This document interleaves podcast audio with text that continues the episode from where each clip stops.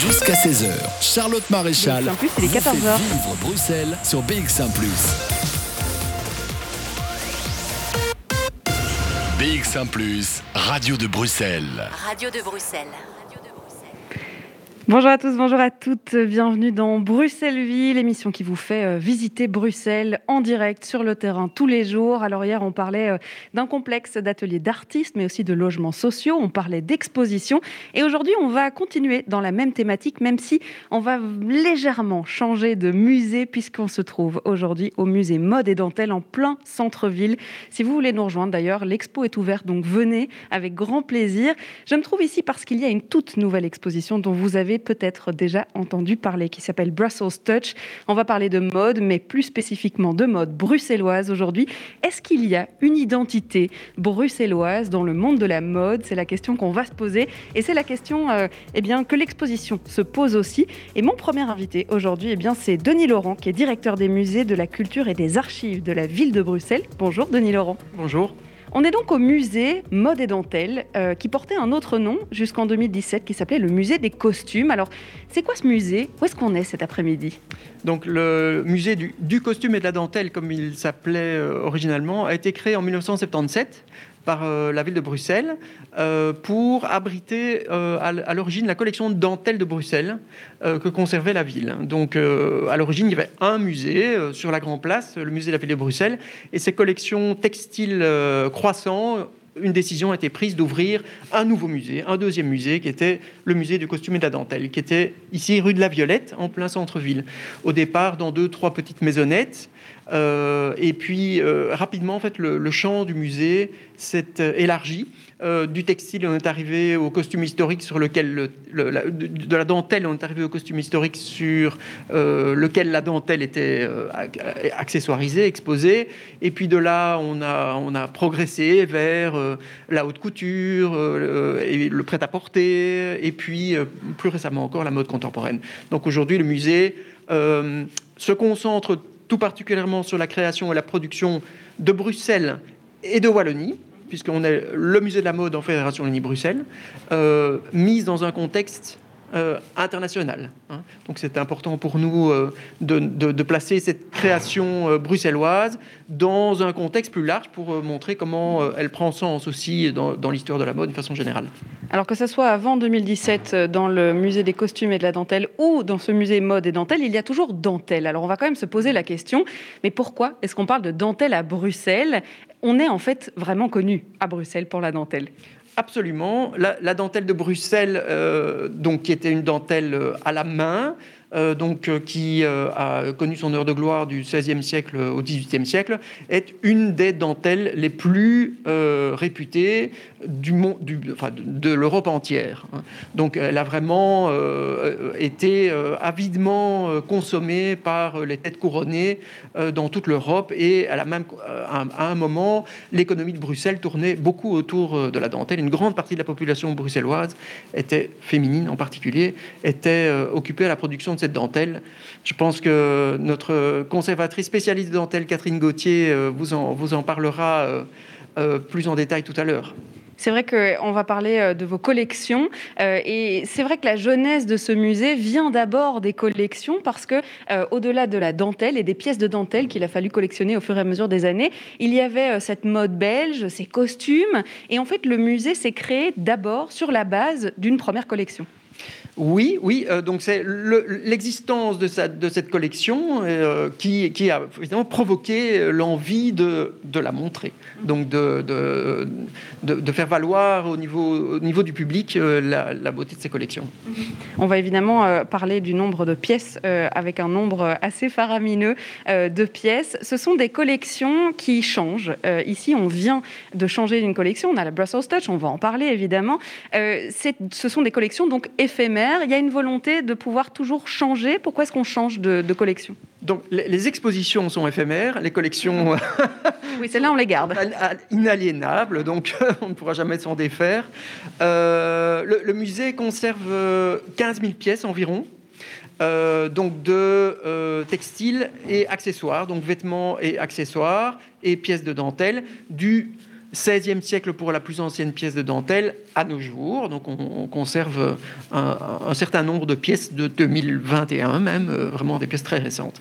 Alors euh, en effet, euh, le, textile est un, une matière, un médium qui est fragile, qui souffre de, l'exposition à la lumière, qui souffre des changements de température et d'humidité.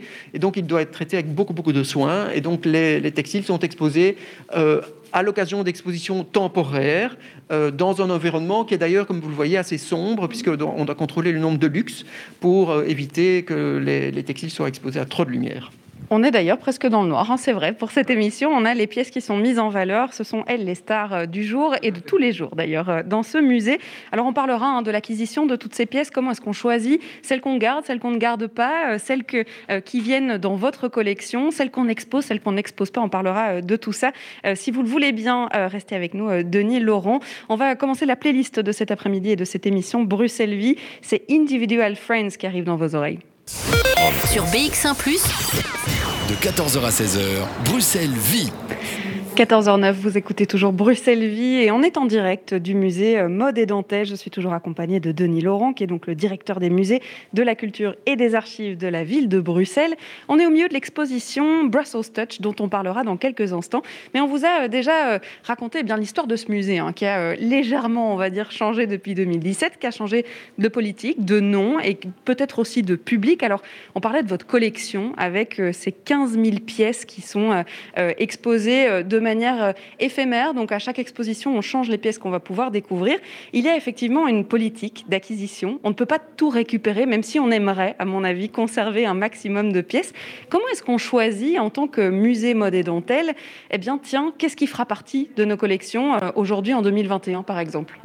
Les choix des pièces euh, à acquérir, les acquisitions se font par don et par achat. les choix se font à l'intersection de plusieurs critères. Euh, l'importance dans l'histoire de la mode ou la représentativité dans l'histoire de la mode. Euh, bien entendu, euh, on essaie d'acheter des pièces qui sont en très bon état, qui pourront perdurer dans le temps. L'exposabilité. il y a des pièces qui sont parfois intéressantes du point de vue de l'histoire de la mode, mais qu'on a très peu de chances d'un jour exposer parce qu'elles ne font pas silhouette entière, qu'elles seront difficiles à présenter, qu'elles ont peu d'impact visuel. Euh, et alors, évidemment, il y a des critères qui nous sont spécifiques. Euh, nous, on a un intérêt tout particulier pour euh, la création et la production à Bruxelles. Donc, évidemment, on sera particulièrement attentif à, la, par exemple, la création des, des, stylistes bruxellois des années 90. On les, collecte, on les collectera avec plus d'intensité que des créateurs français, anglais, italiens que pour autant on n'ignore pas, parce que, voilà, comme je vous disais, c'est important de remettre la création bruxelloise dans un contexte international. Justement, on est dans un, dans un monde qui bouge extrêmement vite, hein, le monde de la mode, entre les collections, entre chaque année, on a des couleurs différentes, on a euh, des styles différents. Euh, vous parliez de l'importance dans l'histoire de la mode de certaines créations qu'on pourrait faire entrer dans la collection. Euh, il faut être presque visionnaire, c'est-à-dire que on ne peut pas vraiment savoir à l'avance si cette pièce-là sera importante justement dans cette histoire de la mode. Non, mais je, parlais de, l'importance de l'histoire de la mode ou la représentativité. Donc il y a des pièces qui sont conçues euh, actuellement et dont on, constate qu'elles sont très représentatives d'une tendance actuelle hein, qui s'observe euh, chez, euh, chez plusieurs maisons ou créateurs. Donc il est intéressant, quoi qu'il en soit, de faire entrer un exemplaire de cette tendance même si on ne sait évidemment pas si cette personne sera le Picasso de la mode, considéré comme le Picasso de la mode 100 ans plus tard. On est donc aujourd'hui en 2021, vous l'avez dit, tout a changé en, 2017. Est-ce que justement on essaye d'avoir un peu plus de pièces d'aujourd'hui dans cette collection plutôt que les pièces d'hier? Oui. Tout a changé, c'est un peu trop fort parce que quand même on a conservé beaucoup de choses qu'on faisait déjà. Simplement on a, on a ajouté un nouvel axe à, à nos préoccupations qui est l'axe de la mode contemporaine. Donc jusque 2016, on va dire, c'est-à-dire le musée arrêtait un peu son champ de, collection et d'exposition aux années 70. Et donc depuis lors, il y a un intérêt très fort pour la mode des années 80 à nos jours, ce qui correspond évidemment aussi à une période particulièrement importante pour la mode belge, puisque l'essor d'une mode belge contemporaine reconnue internationalement comme un des grands, une grande école de mode date des années 80. Justement, comment est-ce qu'on est vu sur cette scène internationale de la mode? Est-ce qu'on a, euh, bon, on parlera de la Brussels Touch, hein, parce que ça forcément c'est la question de l'expo, mais est-ce qu'on a euh, cette notoriété de designer, euh, de création dans le monde de la mode au niveau de la Belgique? Oui, absolument. Donc il y a une, série vraiment de capitales de la mode très identifiées, que, qui sont Paris, Londres, Milan, New York et éventuellement Tokyo. Et à côté de ça, la, la Belgique est vraiment identifiée pas, vraiment comme une ville, mais comme, comme un pays, comme, comme un grand centre d'innovation en mode. Et euh, la preuve en est que euh, quelque exposition que ce soit euh, un peu transversale, euh, que ce soit au Metropolitan Museum de New York ou au Palais Galliera à Paris, il y a de très fortes chances que vous y trouviez euh, des pièces de créateurs et créatrices belges. Donc, euh, alors que ce n'est pas forcément le cas de toutes les nationalités européennes, où la, mode belge est vraiment un phénomène très clairement identifié internationalement. il est possible que ce soit des pièces d'ici. Est-ce que vous prêtez vos pièces aux musées internationaux? Oui, nous, nous prêtons nos pièces, absolument. Bon, mais on ira faire le tour des musées de la mode à l'international alors. On verra aussi à qui ça s'adresse, hein, cette exposition. Est-ce qu'il faut être de mode, tiens, pour comprendre toutes ces expos que vous nous présentez? Je vous poserai la question dans quelques instants, Denis Laurent. Restez avec nous, on va écouter euh, un morceau de musique qui est signé Henri PFR et Adal. Il s'appelle We Are the Young et on se retrouve juste après. Bruxelles Vie sur BX1 ⁇ J'espère que vous passez une bonne après-midi sur BX1+. On est toujours en direct du musée Mode et Dentelle dans cette émission Bruxelles Vie. Alors c'est vrai qu'on parlait euh, de la mode belge à l'international. On est plutôt reconnu. C'est ce que, en tout cas, euh, Denis Laurent nous a raconté. Euh, et quand on rentre dans un musée mode, on a parfois l'image de se dire tiens, je vais rentrer dans un de ces défilés de mode. Alors à quoi est-ce qu'on s'attend quand on vient ici? Est-ce qu'on s'attend à une mode euh, qu'on ne pourrait pas porter? Est-ce qu'on s'attend à une mode qui est plutôt accessible? Est-ce qu'on est connu pour un certain style Nous, ici en Belgique, qu'est-ce qu'on vient découvrir? Euh, dans un musée mode, euh, ça dépendra d'une exposition à l'autre, puisque bon, on, observe la mode depuis le point de vue de la création, euh, l'innovation que peut contenir une, démarche singulière euh, d'un créateur ou d'une créatrice, mais on l'aborde aussi du point de vue de l'usage, de la sociologie. Nous nous habillons tous et nos vêtements font partie d'une cartographie euh, sociale qu'il est évidemment très intéressant d'observer, de, d'étudier, de transmettre. et on l'observe aussi depuis le point de vue de la fabrication, parfois les méthodes de fabrication, la dentelle par exemple, c'est vraiment typiquement une technique, bien sûr. Euh, et donc, en fonction des, expositions, on pourrait avoir des pièces qui sont euh, vraiment euh, représentatives de ce que les gens portent, ou au contraire, qui sont vraiment des statements, des affirmations de créateurs, qui ont une dimension avant tout d'image ou d'expression, et qui ne sont pas destinées à être produites en série et portées. Est-ce qu'on peut tout de même euh, reconnaître euh, le, style belge au niveau de la mode, sur la scène de la mode mondiale? Est-ce qu'on a euh, des spécificités qu'on peut remarquer chez plusieurs designers belges? Écoutez, dans l'exposition, nous développons l'idée qu'il y a une spécificité bruxelloise à côté d'une spécificité peut-être plus anversoise. Est-ce que tout ça fait une spécificité belge? Un melting pot, peut-être Je pense qu'il y, a une, image euh, qui existe de ce que serait la mode belge, qui est fortement influencée par euh, la présence de quelques créateurs, essentiellement euh, des, débuts, les six d'Anvers, Martin Margiela. mais voilà, il y, a des choses quand même très diverses entre l'approche ludique, colorée, très expressive de Walter van Beirendonck et l'approche plus plus, plus noir euh, de Anne de Meulemeister, par exemple, euh, il y a quand même une grande différence d'expression.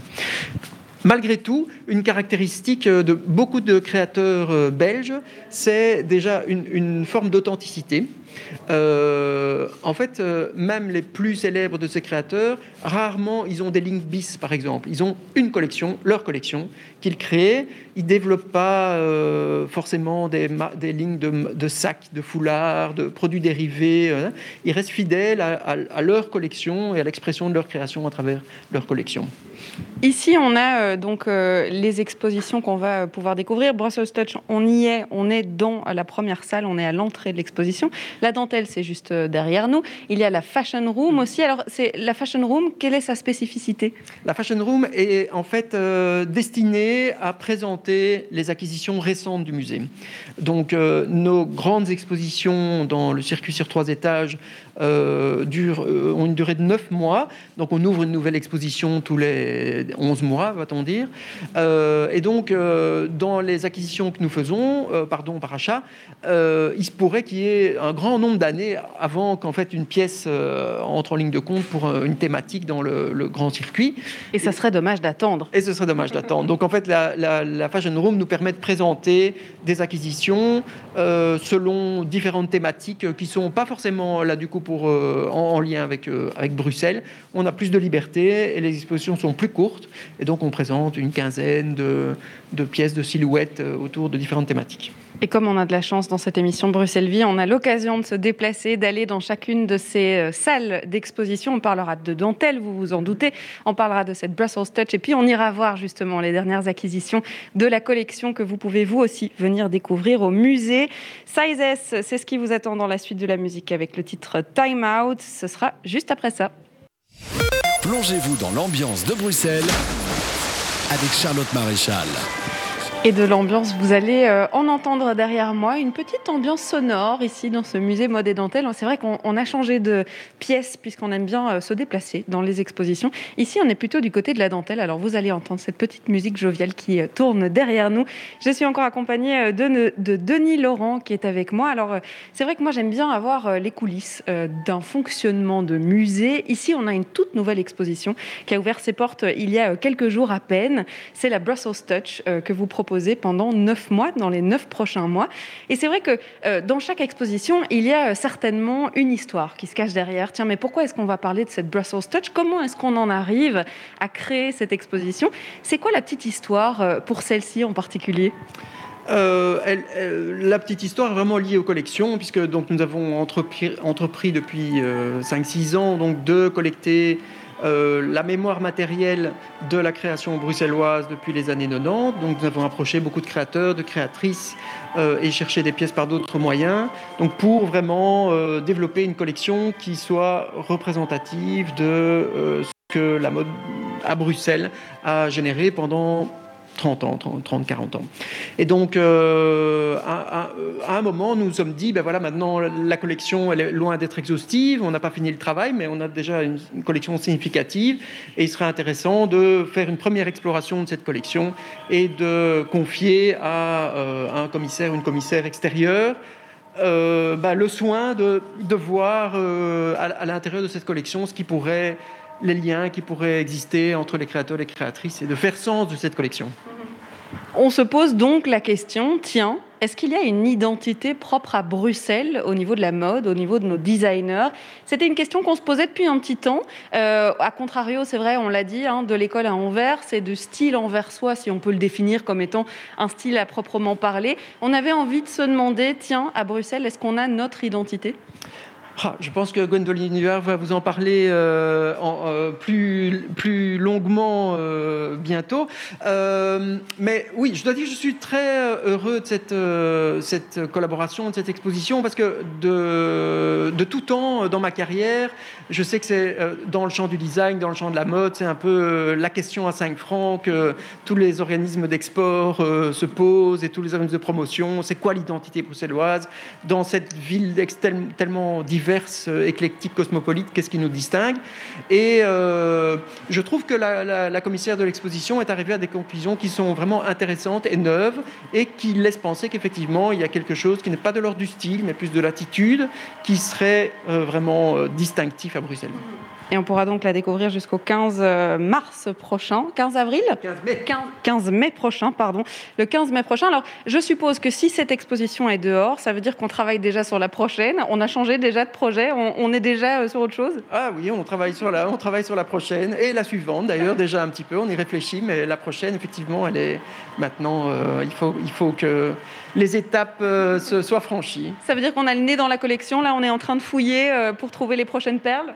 oui, donc il y a eu un, un, récollement de la collection concernée. Je, laisse le suspense planer, mais donc il y a eu lieu déjà il y a un petit temps. Mais donc maintenant, effectivement, il y a la question de la, narration de l'exposition, euh, du choix des pièces précises, euh, de la façon dont les pièces vont être présentées. Euh, donc il y a tout un travail passionnant qui, qui ne débute pas parce qu'il est déjà en cours, mais qui se poursuit. Et on n'en dira pas plus, évidemment. Merci beaucoup, Denis Laurent, d'avoir été avec nous. Merci à vous. On va effectivement se plonger dans l'ambiance de cette exposition Brussels Touch avec euh, Gwendoline Duhar déjà là pour m'accueillir. Je vais donc me déplacer, rentrer dans le vif du sujet. On va démarrer par le début, hein, évidemment. Comme vous, quand vous rentrez dans le musée, on va vous faire découvrir hein, le contenu de ces collections et puis surtout, est-ce qu'il y a une identité bruxelloise dans la mode? Ce sera la question qu'on va se poser. Mais on va d'abord écouter de la musique. Un artiste Fédération Wallonie-Bruxelles, vous connaissez la chanson. C'est Fen qui arrive dans vos oreilles avec Life is so beautiful. Vivez Bruxelles avec Charlotte Maréchal sur BX1 ⁇ Et vous le savez, dans Bruxelles Vie, j'aime bien avoir euh, eh bien, plusieurs personnes au bout de mon micro pour euh, vous raconter les histoires du lieu où on se trouve. Et aujourd'hui, on est en direct du musée Mode et Dentelle. L'exposition est d'ailleurs ouverte. Hein. Vous entendrez des visiteurs passer euh, derrière nous qui viennent découvrir une toute nouvelle exposition, Brussels Touch, que vous pourrez découvrir jusqu'au 15 mai prochain et qui a ouvert eh bien, ben, le 27 août, donc il y a quelques jours. Et pour nous en parler, c'est la coordinatrice de cette exposition qui est avec nous, c'est Gwendoline Duhard. Bonjour. Bonjour. On a donc euh, légèrement effleuré la thématique. Est-ce qu'on a une identité en termes de mode à Bruxelles? Ça, c'est la grande thématique de l'exposition. Mais il y a tellement d'histoires qui sont racontées euh, au sein de cette exposition. Alors, on a des vêtements qui m'entourent de partout. Par où est-ce qu'on commence quand on veut raconter son histoire? Waouh Alors, euh, comme par où on commence? Ben, je crois qu'il n'y a pas euh, de début et de fin. Euh, il y a surtout, et c'est ce que la commissaire a voulu faire euh, passer comme message, un circuit libre dans cette exposition parce que justement, la Brussels Touch incarne la liberté. Et à travers ces 33 designers, vous pouvez découvrir euh, certains ont des spécificités beaucoup plus marquées, d'autres un peu moins, enfin d'autres euh, d'une autre euh, d'un autre style, un autre style, voilà. Et à travers ces, ces, caractéristiques, on a un avant-goût de ce, de ce qu'est, enfin, on a le goût de la Brussels Touch, mais il n'y a pas un, un, un, terme qui peut déterminer la Brussels Touch. C'est à vous de découvrir à travers toutes ces pièces ces 33 euh, designers, il y a de l'artisanat. Alors, par exemple, ici, je m'avance pour vous montrer euh, une pièce euh, de Christian Wainance, mais dont l'imprimé est réalisé par Anne Masson et, son compagnon. et donc, justement, c'est ça. Ce sont des artistes qui se qui s'associent l'un avec l'autre euh, pour euh, euh, travailler là des matières, là des imprimés, ici des coupes. ici, nous avons Léa Pecre, qui est une artiste contemporaine qui travaille les, les couleurs avec les différentes matières. il y a, si on s'avance encore, il y a Christ, Christ, alors ça, c'est pas facile à dire parce que c'est K-R JST. Euh, deux, euh, euh, deux, jeunes femmes qui ont travaillé les différentes textures, qui s'essayent à associer autant de la tapisserie que du fil synthétique que de la laine. Et ça crée comme ça des, textures et des, des, matières. Et avec ça, ils créent une pièce qui est assez Vous parlez de, liberté pour définir donc cette Brussels Touch. C'est vrai qu'on a des styles tout à fait différents. Vous parliez aussi des 33 euh, designers qui ont été euh, choisis euh, par la commissaire hein, Lydia Kamitsis. comment est-ce qu'on arrive à choisir au sein d'une collection de 15 000 pièces, hein, on le répète, comment est-ce qu'on arrive à choisir, tiens, pour représenter cette Brussels Touch, ce seront ces 33 designers-là? alors ça c'est un peu une question piège parce que euh, on aurait pu en, choisir d'autres. Euh, on a, euh, c'est clair que ce n'est pas une, une sélection exhaustive, mais on a alors il y a la, la, commissaire a pris en tout cas trois leitmotifs, enfin trois directions. C'est ceux qui sont nés d'ici à Bruxelles euh, et qui euh, travaillent ici, qui sont euh, nés ici mais qui travaillent ailleurs, et si, les, ceux qui sont nés ailleurs mais ici quand même. Donc voilà. Le lien bruxellois. Le lien bruxellois. alors, dans ces 33 designers, on a vu à travers nos collections les pièces qui pourraient aussi les, le plus nous guider. Et donc, on a, euh, à travers des questionnaires, euh, à travers euh, des rencontres de, diverses et variées, on a essayé de, rassembler les caractéristiques qui, pour nous, représentaient le plus la Brussels cet esprit de liberté que chacun porte en eux la liberté, donc, et Bruxelles, les, points communs. Euh, c'est vrai qu'il y a quand même des détails hein, dont on va parler euh, qui euh, rejoignent plusieurs designers dans leur philosophie, notamment eh bien l'artisanal. Il y a aussi cette volonté éco-responsable de s'inclure dans une nouvelle démarche dans le monde de la mode. Et on va d'ailleurs monter au deuxième étage, hein, parce que c'est au deuxième étage que ça se passe pour en parler. au premier, oui, pardon, on est, on est au rez-de-chaussée. deux étages, en effet. Nous, on va aller au premier. Ce sera mieux. Vous allez me guider, hein, Gwendoline Comme ça, moi, je me, me perds pas dans le musée. Euh, pour les auditeurs, par contre, c'est de la musique qui arrive dans leurs oreilles. To Die c'est le titre Oula Hoop. Jusqu'à 16h, Charlotte Maréchal vous fait vivre Bruxelles sur BX1 ⁇ alors, si vous cherchez euh, la Brussels Touch dans le monde de la mode, ou que vous vous dites, mais tiens, il y a peut-être un détail, on peut reconnaître les designers bruxellois euh, sur la scène de la mode internationale, vous allez être déçu parce qu'il n'y a pas qu'une seule réponse. La réponse, c'est bien, euh, on en a eu une partie avec Gwendoline Duard il y a quelques instants. Il y avait surtout cette liberté hein, de pouvoir associer des matières, de pouvoir en fait faire un peu ce qu'on veut. Mais il y a quand même des thématiques qui lient les 33 designers que vous avez choisis ici au sein de cette exposition. Il y a des thématiques qui les lient alors on a parlé d'artisanat, on a parlé de sens du détail, de recherche de matière. Est-ce qu'il y a d'autres choses comme ça qu'on peut euh, isoler? Alors il y a l'humilité, euh, le, poétique. Euh, je reprends mon l'insolite, l'humour bien sûr, l'humour à la belge. Euh, on peut voir en bas euh, des, petites, une petite pièce qui est assez rigolote, qui est euh, un collier de Jean-Paul Espagnard et en fait c'est un chapelet de saucisses fait en perles. Donc voilà, amusez-vous. Le surréalisme belge. Exactement.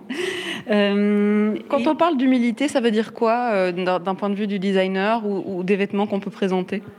Alors, euh, l'humilité, pour moi, c'est euh, de la simplicité. Et, c'est ce qu'on a remarqué euh, à travers certains designers, c'est la simplicité et à travers quelque chose de juste un carré de tissu, une belle coupe et en faire une, euh, euh, une superbe robe. Voilà. Et c'est aussi le sens de la générosité. Il n'est pas marqué dans, dans, dans, les... Mais je, je trouve que la générosité de soi et la générosité pour les autres, c'est aussi une caractéristique... De, ces designers. Et voilà, on parle de générosité. Je trouve que on est devant deux pièces de de Marine Serre, qui, euh, qui donc elle est dans le thème de l'engagement parce qu'elle euh, s'engage à, faire du recyclage, à travailler euh, un, maximum de, de, matière qu'elle retrouve. Et, et, ça, c'est Or, la pièce qu'on voit, mais euh, pour la scénographie, on a aussi travaillé avec du recyclage. Les structures qu'on voit, ce sont euh, la scénographe qui l'a imaginé l'année dernière, qu'on recycle en retransformant. Euh, et, et, devant ces pièces de Marine Serre, on a voulu recréer son univers, sans pour cela la copier. Et cette œuvre, parce que c'est aussi une œuvre collective de toutes les euh, personnes qui ont travaillé sur la scénographie. Ce sont du papier euh, bubule de recyclage. Vous voyez, on emballe les, les œuvres d'art. Et donc voilà, ça fait partie aussi de, notre travail euh, dans la scénographie. Bon, je repars sur les pièces de Marine Serre. Et de sa générosité, du coup. Voilà, et de sa générosité. elle nous fait interroger sur comment comment retravailler avec les pièces euh, euh, avec les tissus qu'elle qu'elle trouve. Euh, il y a cette pièce ici, cette robe, longue robe avec un énorme décolleté dans le dos euh, et une traîne qui est assez lourde. Pourquoi? Parce que elle a travaillé autant avec de la soie qu'avec de la tapisserie, qu'avec donc différents textiles qu'elle récupère et qu'elle assemble en, en, faisant une coupe de biais qui n'est pas facile. C'est une coupe assez difficile, mais qui qui est juste au corps pour les pour celle qui a la, la chance de pouvoir la porter. Exactement. On parlait de recyclage, j'ai aussi envie de vous emmener dans ce petit coin-là, euh, qui est euh, une pièce d'Olivier Teskens qu'on a présentée à l'envers. Alors pourquoi vous allez me dire à l'envers? Ben, Parce que justement, on voulait vous montrer euh, non seulement la précision de la coupe qui caractérise, qui caractérise pardon, pas mal de Bruxellois, mais aussi euh, on voit dans le rembourrage de, la poitrine de la dentelle. Et donc cette robe de Rochas, Olivier Teskins, quand il travaillait, quand il était directeur artistique de, de, j'y arriverai, euh, a récupéré euh, toutes les petits détails, toutes les petites déchets de, dentelle et qui ne voulait pas les voir partir. Et donc les, les a réutilisés dans toutes ces pièces, que ce soit pour la poitrine, que ce soit pour une bretelle, voilà. Et, euh, et, ça, c'était c'est aussi un défi de présenter une pièce à l'envers. Il faut aussi se, dire euh, qu'on regarde la pièce à l'endroit, mais euh, là, vous avez la chance de la voir à l'envers aussi. C'est assez. Avec les coutures et peut-être imaginer euh, le processus créatif qu'il y avait derrière. On a parlé d'écologie. Est-ce que là, on a un point justement où on voit que les, designers d'aujourd'hui sont en train de plus en plus, ou, l'étaient déjà peut-être en Belgique ou à Bruxelles, en train de récupérer des matières, d'avoir cette conscience du changement dans le monde de la mode qui est souvent considéré euh, comme très très polluant, enfin qui n'est pas juste considéré, qui est très polluant. Euh, on a cette volonté de pouvoir faire du recyclage, de récupérer des matières, d'en créer euh, de nouveaux vêtements et, donc d'avoir une, philosophie un peu plus éco-responsable alors, depuis tout temps, je pense, les, Bruxellois les Bruxellois recyclent et euh, on en a la preuve là par euh, et on, va. On peut, on peut vous suivre exactement. Ah, alors, on peut me suivre. Alors, soit on va. c'est une installation qui peut être vue par en bas ou par en haut. On peut aller en haut si vous voulez. Bah, alors, on va peut-être la faire par en bas ici parce que sinon, le temps de monter. D'accord. Alors, par en bas, il y a une installation des, sacs d'Éric Baudouin. Et donc, Éric Baudouin, a euh, travaillé le cuir, la maroquinerie, et il a fait toute une série de sacs à partir de vêtements euh, recyclés. Donc il, a, il, associe, euh, il prend des, vestes qui coulent. Là, on a une énorme valise et vous pouvez voir une poche pantalon ou bien une poche de, poitrine qui est replacée dans sa valise. Donc chaque pièce est différente mais euh, il y a à chaque fois un style bien, bien déterminé chez lui. Euh, par exemple, on voit le sac à dos et c'est une chemise. Oui, et là, pour le coup, on, a vraiment juste l'impression de mettre une chemise sur son dos. Exactement. Euh, et donc, c'est chaque fois des pièces uniques. et d'ailleurs, dans l'étiquette, vous, vous verrez, on voit en gros plan en haut un, des détails de, de l'étiquette qui expliquent que c'est numéro unique, pièce faite pour mmh. la, la, cliente. Voilà. Et donc là, on a cette volonté de récupérer des pièces, d'en faire autre chose et donc de faire renaître euh, un vêtement d'un autre vêtement. Exactement. on va évidemment euh, continuer à explorer hein, cette euh, exposition encore un petit moment avec vous, si vous le voulez bien. On va notamment aller à la fin, je propose, puisqu'il y a une petite surprise avec un design bruxellois, mais alors là, typique bruxellois, pour un personnage qui n'est pas si loin, géographiquement parlant, du musée Mode et Dentelle. Gwendoline Duard, restez avec moi, vous allez me guider dans ce musée. On s'écoute un morceau de musique et on revient juste après ça. Il est 15h, vous écoutez BX1 ⁇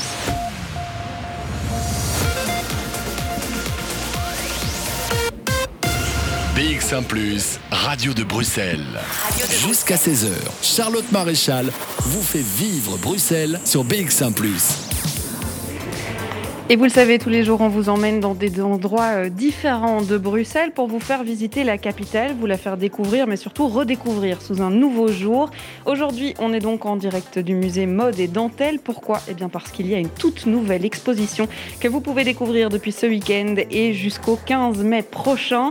Elle s'appelle Brussels Touch et elle euh, identifie peut-être justement, est-ce qu'il y a une identité bruxelloise dans le monde de la mode? Alors, il y en a un qui est plutôt fashionista, on va dire, euh, dans le monde de la mode à Bruxelles. C'est un petit personnage qui a peut-être la plus grande garde-robe du monde si on ne compte pas les plus grandes stars euh, hollywoodiennes. Je suis toujours accompagnée euh, de Gwendoline Duard. Alors on a fait un petit tour de l'exposition. Forcément, on n'a pas pu parler de tout. On aurait pu parler des ateliers d'Elvo, on aurait pu parler encore de plein d'autres designers dont on n'a pas parlé puisqu'il y en a 33 en tout. Mais il y a ce petit personnage à la sortie de l'exposition qui est plutôt bien connu pour sa garde-robe et qu'il fallait mettre dans cette exposition. Oui, en effet, nous avons euh, le privilège de... Euh, hum, d'inviter Mannequin Peace dans notre musée. Il n'est pas très loin, hein. il est en visite, mais il n'est pas très loin géographiquement parlant non plus. Exactement. Et donc Mannequin Peace, comme euh, vous l'avez très bien dit, a une très belle garde-robe. Et dans sa garde-robe, il y avait des designers belges qui euh, leur ont fait déjà un, costume. Il y a devant nous Jean-Paul L'Espagnère avec euh, ses mille feux, plein de lumière. Il y a Owen derrière, euh, Esther Manas. Vous parliez de l'atelier d'Elvo, eh bien le voilà, avec ses petits sacs. Et il y en a un petit nu tout nu de, de Mannequin Peace parce que au fil euh, de l'exposition, des créateurs vont offrir euh, des nouveaux costumes à Mannequin Peace et donc vous allez pouvoir voir au cours de, de, l'exposition des nouveaux costumes arrivés qui vont d'abord qui vont passer à la fontaine évidemment et puis faire un petit tour chez nous et puis rejoindre la garde-robe de Mannequin Peace. Et donc, oui, ce petit bonhomme euh, fait, euh, fait aussi euh, de la mode et, et s'est invité chez nous. Ça veut dire que la commissaire de l'expo et, toute l'équipe qui a travaillé autour s'est plongée non pas que dans les 15 000 pièces du musée Mode et Dentelle, mais ils ont été un petit peu plus loin avec les pièces de la collection d'à côté et du musée des, costumes du Mannequin Peace finalement. Mais on a été partout pour vous trouver cette, cette définition et en trouver, trouver les définitions. On a été dans les archives de la ville de Bruxelles parce qu'il y a aussi euh, des euh, artistes, qui, euh, des designers qui ont versé une partie de leur archives aux archives de Bruxelles et euh, leurs vêtements au musée. Il y en a, euh, ben oui, en effet, on savait que euh, des créateurs avaient fait des, costumes bien spécifiques pour Mannequin Peace parce que c'est pas un modèle facile, hein, ce petit bonhomme. Il y a des trous partout, il faut lui mettre des poches, donc. et puis il faut pouvoir l'enlever et, le remettre. Exactement. Et donc voilà, on a été voir un peu partout pour essayer de. Ben, c'est un peu le clin d'œil. Il faut pas l'oublier parce qu'il est à la fin de l'exposition et, euh, et, je trouve que ça fait bien euh, euh, partie de cet insolite qu'est la, la Brussels Studs aussi, un peu l'humour qu'on a voulu représenter ici dans l'exposition. Alors je vais vous poser une dernière question avant de changer de salle et d'aller découvrir les autres salles du musée. cette exposition Brussels Touch, elle pose une question. L'esprit de Bruxelles, es-tu là? Est-ce qu'elle existe, cette identité bruxelloise dans le monde de la mode? Ben, venez la sentir, en tout cas au, musée. Euh, Quelle excellente réponse. Elle est là, elle est, perceptible euh, à travers euh, tous ces Bruxellois et ces créateurs. Oui, venez la découvrir euh, à travers ces 33 designers. Eh bien, je suis bien d'accord avec vous, il faudra venir la voir et vous avez le temps, hein, neuf mois pour pouvoir découvrir tout ça. Alors, nous, on va découvrir une autre salle du musée puisque le but est aussi de parler hein, de ces collections. J'ai parlé de pièces, de conservation, d'acquisition. On va en parler hein, de tous ces trésors qui sont cachés. Alors, on va pas pouvoir tous les voir, vous vous en doutez, mais on va quand même pouvoir vous en expliquer certains. C'est Mathilde Semal qui nous attend un peu plus loin euh, dans une autre salle. Je vais la rejoindre. Le temps pour nous d'écouter un morceau de musique et on se retrouve juste après. Bruxelles Vie sur BX1 ⁇ pour ceux qui nous suivent depuis euh, les deux premières saisons de Bruxelles Vie et puisqu'on entame cette troisième saison, il y a une tradition que j'aime euh, vraiment beaucoup faire dans tous les lieux où je vais, c'est m'infiltrer là où normalement on n'ouvre pas les portes, c'est-à-dire de pouvoir aller visiter les coulisses, les backstage, de comprendre les secrets du lieu qui nous accueille. Alors dans le musée Mode et Dentelle, il y en a des trésors qui racontent des histoires et ça tombe bien parce qu'on est dans les coulisses avec euh, la responsable de l'inventoriage des collections, c'est Mathilde Semal qui est avec nous. Bonjour. Bonjour. On est donc passé de l'autre côté de l'exposition. On a traversé la Brussels Touch et on est arrivé dans cette espèce de grande garde-robe. Bon, alors peut-être pas euh, comme on pourrait s'imaginer le dressing de rêve, mais par contre, ici se cachent les plus gros trésors ou quelques trésors, on va dire, de la collection des 15 000 pièces. Alors, un inventaire pareil, comment est-ce qu'on s'y prend? Alors c'est en effet euh, tout, un, tout un chantier. D'ailleurs, je ne suis pas toute seule. Hein. Euh, voilà, on est toute une équipe au moins quatre personnes, euh, plus des étudiants qui viennent nous aider euh, régulièrement. Euh, toutes les pièces des collections sont loin d'être inventoriées, malheureusement, parce que voilà, c'est un chantier gigantesque. et tout commence en effet dans, ces réserves. Donc j'ai ouvert une armoire pleine de, tiroirs où on change totalement de période par rapport aux pièces qui sont exposées pour le moment. ici, on est sur, des pièces du 18e siècle pour la majorité. Et donc tout commence ici euh, on va prendre les pièces une par une, les examiner, les photographier et tout encoder dans notre base de données. On a des petites photos hein, pour euh, voir effectivement qu'est-ce qui est stocké. Alors, on pourrait s'attendre à ce que euh, les jolies robes pendent sur un cintre. Vous avez parlé du XVIIIe siècle. Je suppose qu'évidemment, il y a tout un processus de, de stockage parce qu'il ne faut pas les abîmer, ces pièces-là. Voilà, tout à fait. Donc ici, c'est vrai que pour les pièces du XVIIIe siècle, le plus souvent, euh, elles sont euh, stockées dans des tiroirs à plat pour éviter euh, toute tension des fibres. Mais on a aussi des pièces plus modernes qui alors là vont être suspendues si leur état le permet. Euh, je dirais que surtout euh, celles qui sont à plat, c'est en effet pour la tension des fibres, les pièces qui sont très très lourdes, euh, qui ne pourraient pas supporter d'être suspendues. On pense par exemple aux robes des années 20 remplies de perles, mais qui sont pourtant très fragiles également. et, alors des accessoires aussi qu'on va avoir en tiroir. Comment est-ce qu'on euh, arrive à transmettre l'histoire que ce vêtement euh, véhicule? Parce que euh, certains ont été portés, d'autres non. Certains ont été créés en un seul exemplaire, d'autres non. Et ils ont tous une histoire, une date de départ, et puis jusqu'à 2021. Est-ce qu'on s'en souvient de toutes ces histoires? Alors pas pour tous, malheureusement. ce qui est assez chouette, c'est que notre musée fonctionne avec énormément de dons. Euh, et donc le plus souvent, pour ces dons, il y a vraiment toute la petite histoire euh, qui, vient derrière. Les gens viennent souvent avec leurs propositions et on a vraiment l'historique familial euh, qui accompagne les pièces. Donc ça, c'est vraiment les, meilleurs cas. après, pour les pièces qu'on achète, également souvent dans des maisons de vente, parfois malheureusement l'histoire s'est perdue. Et voilà, on peut chercher à la reconstituer d'après des petits détails, une griffe ou, certaines, certaines choses. Mais, une griffe peut nous raconter une histoire?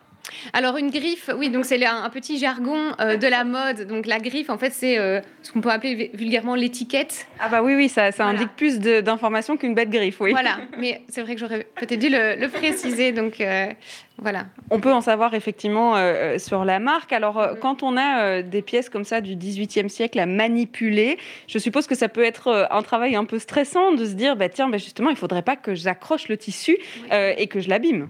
Oui, tout à fait. Donc on a, euh, on prend des précautions. Euh, on met euh, souvent des gants, ou alors il faut avoir vraiment les mains très très propres qui viennent, qui viennent d'être d'être lavées.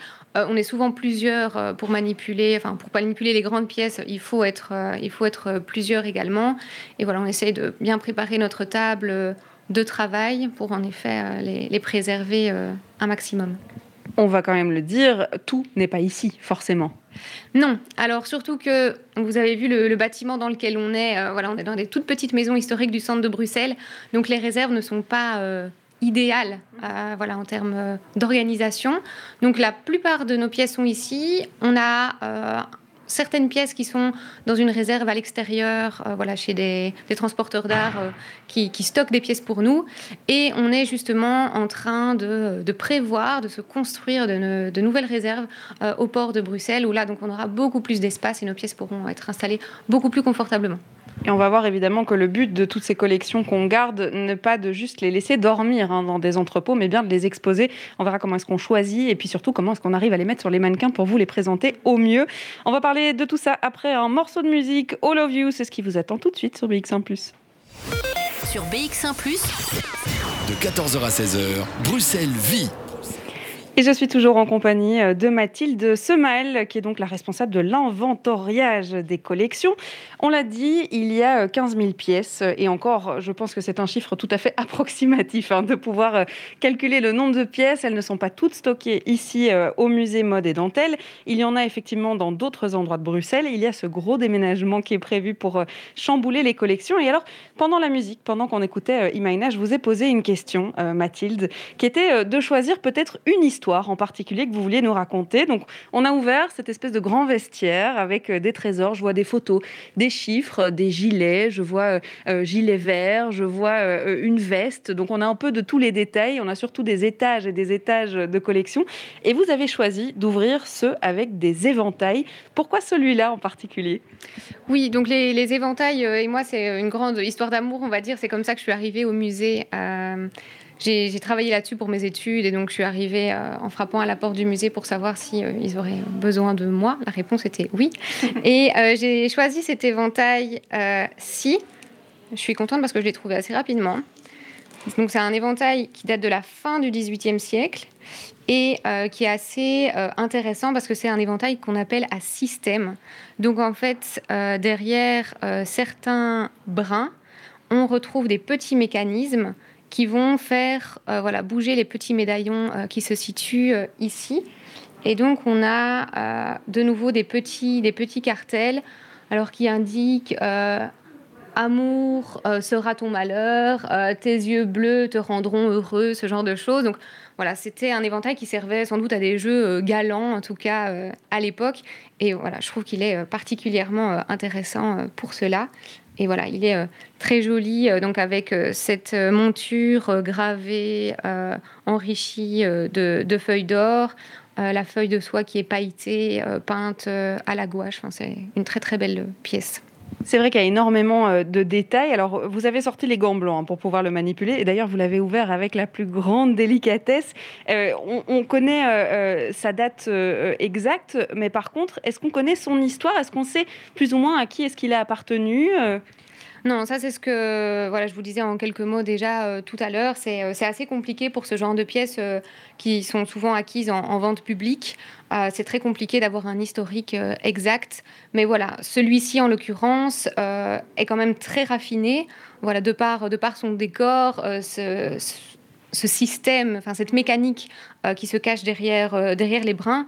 Donc on peut affirmer qu'il a appartenu en tout cas à quelqu'un, euh, soit euh, de la, de la noblesse ou en tout cas de la très haute euh, bourgeoisie, parce que évidemment c'était pas la monsieur et madame tout le monde qui pouvaient s'offrir ce genre, ce genre de pièces. C'est vrai qu'aujourd'hui ça s'est peut-être oublié, mais c'était un véritable accessoire de mode. Oui, tout à fait. et c'est d'ailleurs de ça dont je, parlais lors de, de, mes, de mes premières recherches et du fait que l'éventail en effet était indissociable de, des femmes, en tout cas au XVIIIe au 18e siècle surtout, et encore après au 19e. Est-ce qu'il y en a un autre euh, tout à fait différent euh, que vous pourriez euh, ranger? Alors, vous pouvez prendre votre temps hein, pour le refermer. Il ne faudrait pas casser les pièces qu'on a ici dans la collection. Mais est-ce que justement, on, on, décide des pièces qu'on acquiert, notamment parce qu'ils sont tous différents, ou plutôt parce qu'il y a des similitudes et donc des choses qu'on peut mettre en lien? Alors, euh, ça dépend. Je dirais qu'on a, plusieurs politiques d'acquisition en fonction euh, du, type de pièce. C'est vrai que, par exemple, pour les éventails, euh, ils ne sont pas tous là. Hein. On en a quand même un certain nombre, donc on va choisir d'en acheter euh, des nouveaux pour venir voilà, complémenter en effet notre collection. Donc, euh, par exemple, un comme celui-ci, on ne va pas en acheter un, deuxième euh, similaire. Par contre, c'est vrai que si on reprend l'exemple de l'exposition qui est en cours à l'heure actuelle, si on a une ou deux pièces uniquement d'un créateur, on va peut-être vouloir chercher justement des pièces complémentaires du même créateur pour voilà, être le plus représentatif possible. De manière générale, est-ce que si euh, la pièce, alors là on parle d'un éventail, mais on peut, élargir la question sur toutes les pièces qu'il y a euh, ici dans le musée, si la pièce a été utilisée, qu'elle a été portée, est-ce qu'elle euh, elle a plus de valeur, moins de valeur que quelque chose qui est, on va dire, typique d'une exposition? Alors c'est sans doute subjectif. Mais euh, oui, je pense quand même qu'une pièce qui a été portée, qui a une histoire et à laquelle on peut vraiment rattacher euh, justement une anecdote ou euh, voilà dont on est certain qu'elle a pu servir. Je pense qu'elle a plus de valeur, oui, parce que et c'est ça qui est un peu compliqué avec des expositions, c'est qu'on essaye de rendre le vêtement le plus vivant possible. Donc en racontant une petite histoire derrière, c'est toujours, euh, c'est toujours plus intéressant.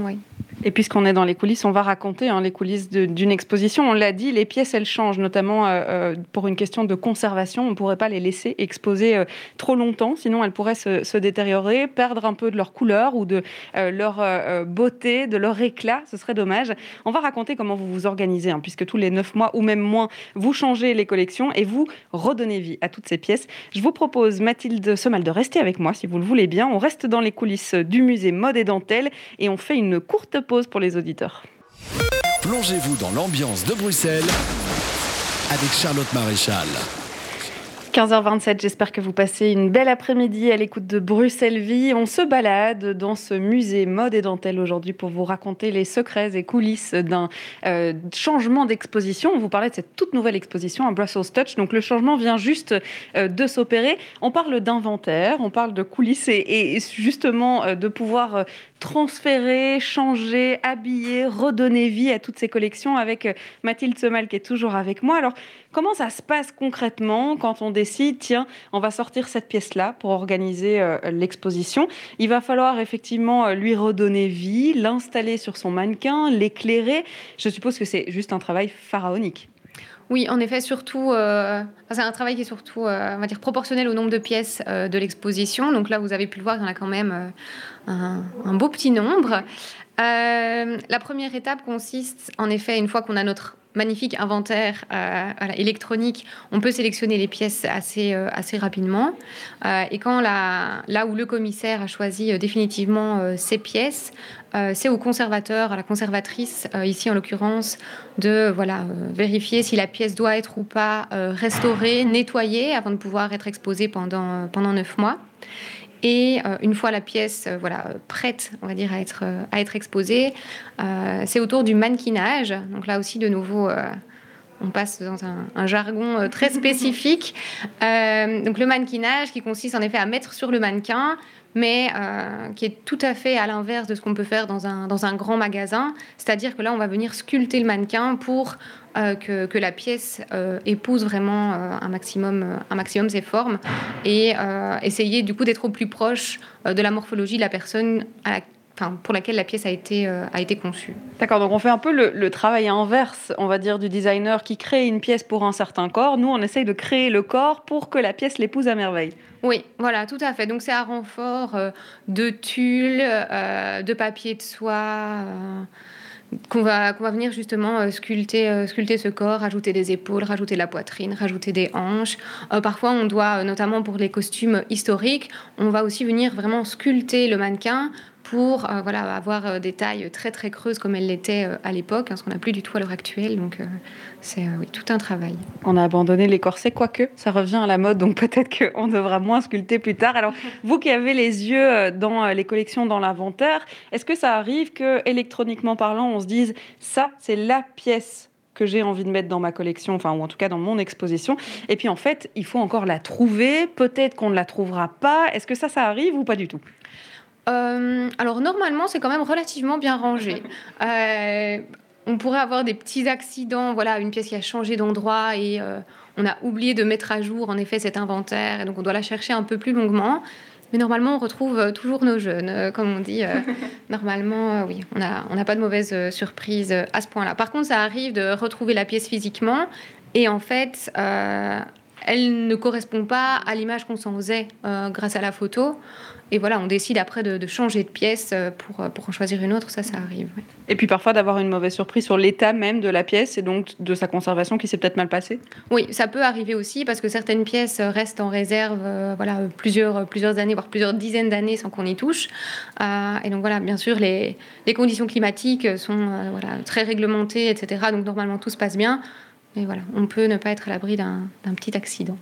Je suppose que le mot d'ordre quand on se balade dans ce genre de coulisses et, quand on va au travers euh, des, collections, c'est la minutie, c'est euh, la précision et surtout de ne pas faire de bêtises.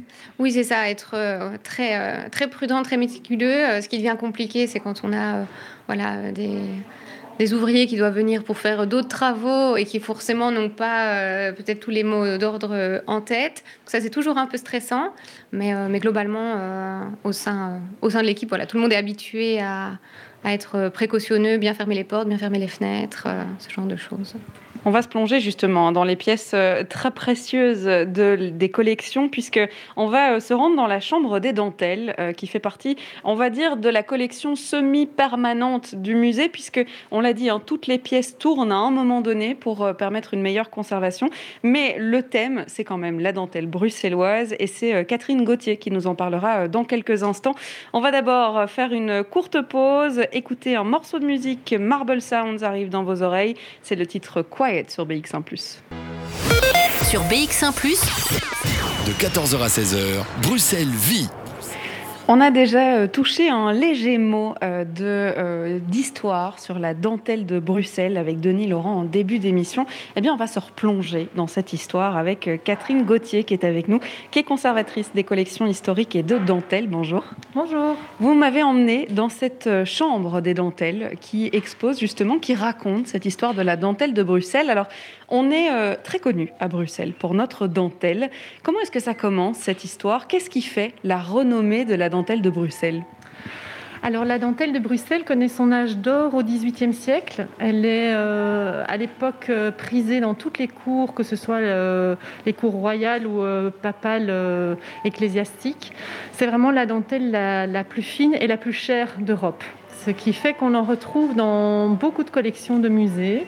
Et euh, nous avons la chance ici euh, de pouvoir euh, l'exposer de façon permanente et d'expliquer au public ce qu'est la dentelle, premièrement, parce que tout le monde ne sait pas comment on fabrique de la dentelle, et ensuite les particularités de la dentelle de Bruxelles qui ont fait sa renommée au XVIIIe siècle. Bah, donc nous avons ici sous les yeux, par exemple, une vitrine qui est consacrée à la dentelle de Bruxelles au XVIIIe, qui met en évidence ces trois principales caractéristiques qui sont euh, le relief. Euh, c'est une dentelle à pièces rapportées, donc ça veut dire que pour faire des grandes pièces en dentelle, on va distribuer différents patrons à des dentelières et puis le tout va être rassemblé pour faire la, pièce finale. Donc vous avez ici un magnifique col par exemple euh, qui, euh, qui, a été réalisé avec cette technique de pièces rapportées. Et enfin la dernière caractéristique de cette dentelle au 18e, c'est sa maille, donc le fond qui relie les différents motifs entre eux. Avec le système de loupe ici au musée, on peut voir que c'est un petit hexagone euh, réalisé avec quatre brins de chaque côté. Et donc, il faut bien se rendre compte que tout ça est entièrement réalisé à la main au fuseau. Et on n'a jamais pu mécaniser cette euh, maille. C'est ce qui a fait la perte de la dentelle de Bruxelles parce qu'elle est devenue beaucoup trop chère à réaliser après la Première Guerre mondiale. Et donc, elle n'était plus du tout concurrente euh, par rapport aux autres dentelles qui, elles, euh, paradoxalement, ont pu être mécanisées. C'est ce qui les a sauvées. Donc, euh, je pense à la dentelle de Calais euh, en particulier. Alors, avant de parler de cette disparition, parce qu'il y a vraiment eu hein, la disparition, même si à Bruxelles, on voit encore beaucoup hein, de magasins de dentelle, on en parlera, vous avez posé cette question de qu'est-ce que la dentelle Et justement, c'est quoi ce processus si compliqué qu'est la dentelle? Alors, la dentelle, en fait, ce n'est pas un tissu parce qu'il n'y a pas de fil de trame et de fil de chaîne. Euh, on part du vide euh, et on crée à partir d'un fil et de nœuds, de torsions, on crée une étoffe. Il y a deux techniques. Il y a la dentelle à l'aiguille, euh, qui elle, en fait, est une fille de la broderie. Et puis il y a la dentelle au fuseau, qui elle est fille de la passementerie. et donc ces deux techniques apparaissent simultanément au milieu du XVe siècle dans les régions qui produisent le lin, qui est utilisé donc pour faire ces dentelles. Et donc ces régions sont la Flandre, les Flandres et la Vénétie. Et donc on a l'habitude de, dire que la technique de, à l'aiguille vient d'Italie et la technique des fuseaux vient de Flandre. Mais en fait, euh, les deux, les deux procédés existent euh, simultanément et en fait euh, deviennent de plus en plus techniques et compliqués au fur et à mesure de, leur histoire. Et, et, donc on a ici au musée des exemples magnifiques de dentelles de Bruxelles mais aussi euh, d'autres euh, techniques justement pour que le public puisse euh, comprendre les différences en fait. Ici, on a des véritables pièces historiques hein, euh, qui sont euh, exposées, mais on peut quand même voir au fur, et à mesure des années, mais surtout de vos collections, la dentelle, euh, on va le dire, hein, de Bruxelles a peut-être disparu, mais la dentelle en tant que telle, ça reste un, usage de mode et, ça, ne, se démode absolument pas en fait. Tout à fait. C'est pour ça aussi qu'on tient à intégrer des, silhouettes contemporaines en fait dans la chambre des dentelles. Donc vous avez une grande vitrine ici qui vous montre euh, deux robes qui sont faites en dentelle de Bruxelles et qui encadrent euh, la robe d'une créatrice contemporaine qu'on retrouve par ailleurs dans Brussels Touch, hein, qui est Joya Segers. Et ici, Joya a utilisé une dentelle mécanique mais euh, est venue incruster dans la robe sa marque de fabrique qui sont ses œillets métalliques. Et donc évidemment, la dentelle, avec tout ce qu'elle transporte d'imaginaire, de sensualité, le jeu de la transparence sur la peau, le luxe, font que, en fait, reste encore aujourd'hui une étoffe qui est extrêmement prisée des créateurs. Et on va continuer euh, de parler hein, de cette dentelle Catherine Gauthier. On reste dans cette chambre des dentelles, mais on va euh, surtout écouter euh, un artiste, enfin des artistes de la Fédération Wallonie Bruxelles. Zapper Palace arrive dans vos oreilles. Le titre s'appelle Le grognement des reines et ça passe juste après ça. Bruxelles Vie sur BX1 ⁇ 15h46, je me trouve toujours actuellement au musée mode et dentelle et plus spécifiquement dans la chambre des dentelles. C'est une partie euh, plus historique, c'est vrai, euh, mais qui était importante de raconter dans ce centre-ville. Je rappelle quand même qu'on est à quelques mètres du Manneken-Pis, on est vraiment dans le centre de Bruxelles et c'était important de raconter ce patrimoine historique qui fait partie de l'histoire de Bruxelles. Vous savez maintenant, euh, grâce à Catherine Gauthier, ce qu'est la dentelle et surtout ce qu'a fait la spécificité de la dentelle bruxelloise. Alors, il y a quand même une mauvaise nouvelle dans cette histoire, c'est que malheureusement, ce savoir-faire, il s'est perdu, il a complètement disparu. Et pourtant, on en parle encore de cette dentelle bruxelloise. Alors, quels étaient le contexte, quelle était la raison pour laquelle tout ça a disparu? Mais comme j'ai pu l'évoquer euh, à l'instant, euh, on n'a pas réussi à mécaniser la dentelle de Bruxelles euh, parce qu'elle était trop complexe en fait à réaliser. Donc son, coût est devenu euh, beaucoup trop élevé par rapport à d'autres dentelles. Et donc petit à petit, les, techniques euh, se sont perdues avec euh, ben, tout simplement le manque de transmission parce qu'il n'y avait pas de, manuel. C'était vraiment les dentelières prenaient en écolage des petites filles, souvent dès leur plus jeune âge, et leur montraient les gestes. Et c'est comme ça que les, les, points se transmettaient. Et donc tout ce savoir-faire s'est perdu. Maintenant, euh, il existe encore des ateliers où on peut apprendre les, points de dentelle, mais on n'arrive plus à réaliser des pièces aussi euh, magnifiques que, celles qu'on peut voir ici, euh, qui datent du 18e, même du 19e siècle. Mais donc, toutefois, il y a quand même des dentelières qui, pratiquent encore cet art, soit, je dirais, dans le registre des ouvrages de dames, et donc sont des réalisations euh, comme on peut en connaître de Napron, des choses comme ça. Et puis, il y a une génération d'artistes qui s'est emparée de, la dentelle et des, points traditionnels euh, et qui ont choisi ça comme support d'expression, comme euh, on pourrait utiliser la peinture ou la sculpture. Et donc, on expose aussi ici dans la Chambre des dentelles une œuvre contemporaine qui tourne également. Et donc ici, pour l'instant, vous avez une œuvre euh, qui s'appelle Asphyxie, qui a été réalisée par une artiste bruxelloise qui s'appelle Déborah Lott, et qui donc est une euh, réalisation de dentelle au fuseau. Donc ce sont les mêmes points que euh, les points utilisés au XVIIIe siècle, mais avec d'autres matériaux, et pour figurer évidemment quelque chose de tout à fait différent. Donc ici, en plus, dans le contexte dans lequel on vit, cette œuvre a une résonance particulière.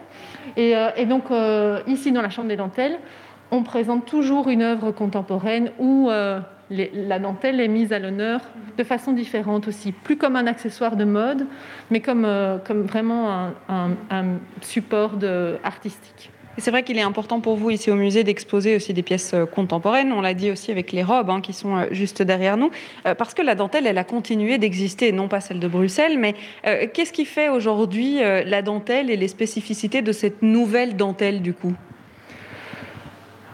Alors, on a l'habitude de distinguer la dentelle, de, j'en parlais tout à l'heure, de Calais et Caudry, qui reste vraiment le nec plus ultra de la dentelle mécanique, qui est utilisé en haute couture euh, par euh, des grands créateurs pour sa, finesse, la qualité de ses dessins, etc.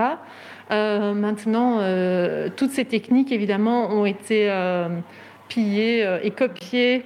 Et il y a beaucoup de productions asiatiques euh, et aussi, il y a une question de matériaux, bien sûr. Hein. Donc, à Calais, Caudry, ils continuent à utiliser de la soie, du coton, euh, des matières nobles, alors que euh, les dentelles asiatiques sont généralement faites de, fibres synthétiques et leurs dessins sont beaucoup plus simples à réaliser.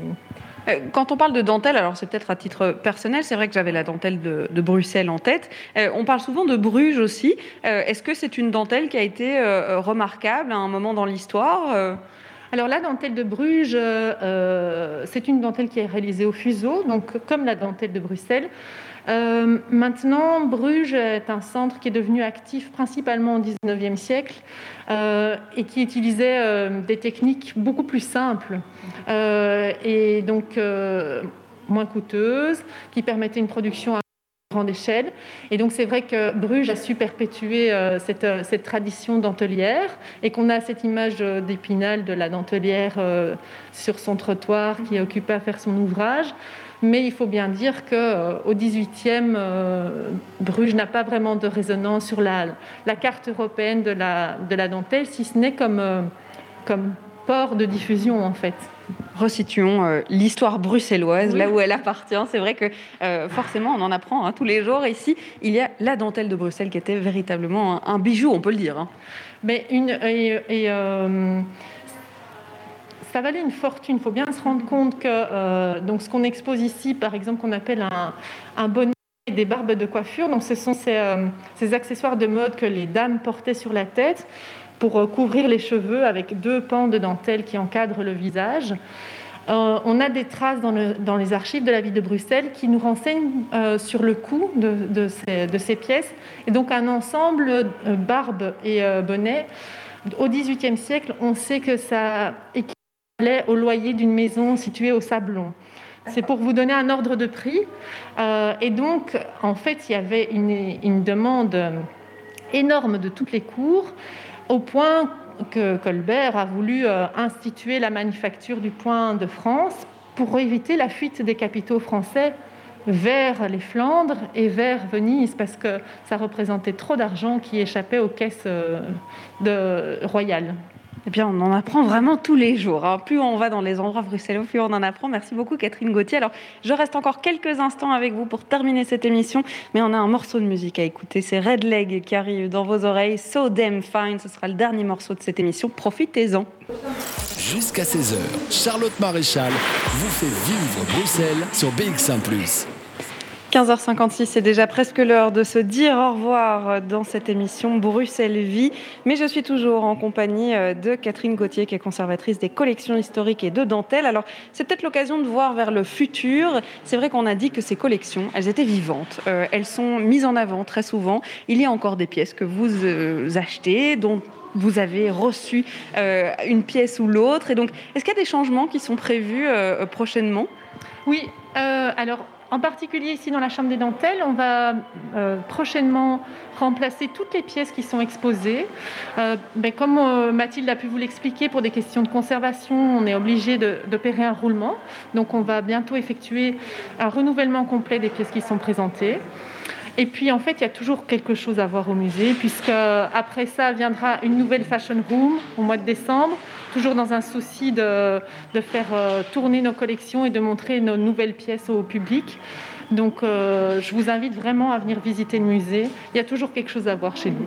Et puis évidemment, ne pas rater cette exposition Brussels Touch qui vient juste d'ouvrir ses portes et que vous pouvez découvrir jusqu'au 15 mai prochain. Vous avez neuf mois pour passer, vous trouverez bien le temps de venir découvrir euh, nos designers bruxellois, 33 d'ailleurs, que vous pouvez découvrir dans cette exposition. Et puis, eh bien, euh, pour nous, on va devoir se dire au revoir parce que c'est déjà la fin de ce Bruxelles Vie. On se retrouvera demain en pas de panique pour un nouveau sujet, une nouvelle aventure euh, Bruxelles Vie. Je vous en dis pas plus, j'aime bien garder suspense. Parfois, je vous donne le programme du lendemain. Mais là, je vais le garder pour moi. On a encore euh, beaucoup de choses à découvrir avant la fin de la semaine. Donc, je vous donne rendez-vous à 14h. Et puis, tout de suite, eh bien, c'est Jean-Jacques Deleu que vous allez pouvoir retrouver dans Podcast Plus. Je ne sais pas s'il est déjà en studio euh, pour euh, vous accueillir. On ne me dit rien. C'est qu'il. Oui, oui, je suis là, je suis là mais. Jean-Jacques est déjà là. Mais je vois pas pourquoi je vous dirais, moi, quelle émission je vais faire, à partir du moment où vous refusez de dire quelle émission vous allez faire demain. C'est vrai, c'est vrai. Mais moi, j'aime bien garder un peu de suspense. Alors, de vous, de vous convaincre de la surprise Oui, pourquoi une surprise? Mais moi, je trouve ça tellement chouette de pouvoir arriver dans un lieu sans s'en être euh, imprégné auparavant et donc de pouvoir rentrer dans son histoire directement avec les invités qui sont prévus. Oui, mais ça, c'est votre problème, Charlotte. vous ne devez pas savoir où vous allez demain. Or, vous le savez. je le sais. C'est complètement raté. Cet effet est complètement raté. D'accord. Et alors, de quoi est-ce qu'on va parler dans Podcast Ah, vous aimeriez savoir. Hein. on va bah parler d'une des 19 communes où on a, euh, où on a réalisé pendant l'été, dans, sur les places de, la, commune, on a réalisé une, une, radio en live avec les gens qui y habitent. C'est une grosse commune qui fut un temps fut très glorieuse en matière de football, elle est un petit peu moins pour l'instant. Il s'agit bien sûr d'Anderlecht, mais on ne leur en veut pas. Et avec nous, euh, un, des collaborateurs du service jeunesse de la commune, euh, Nabil Achakou, qui va nous parler de Radio 10 septembre, puisque euh, c'est son nom. Et donc vous, tout à l'heure, vous allez repartir, vous allez préparer votre émission de demain. Hein Exactement. Vous, allez préparer vos petites notes, votre petite fiche, vous allez vous mettre dans l'ambiance. Sur le sujet que je ne révélerai pas. Sur le sujet qu'on ne révélera pas. Et puis demain, Exactement. Et puis demain, peut-être vous ne serez pas là.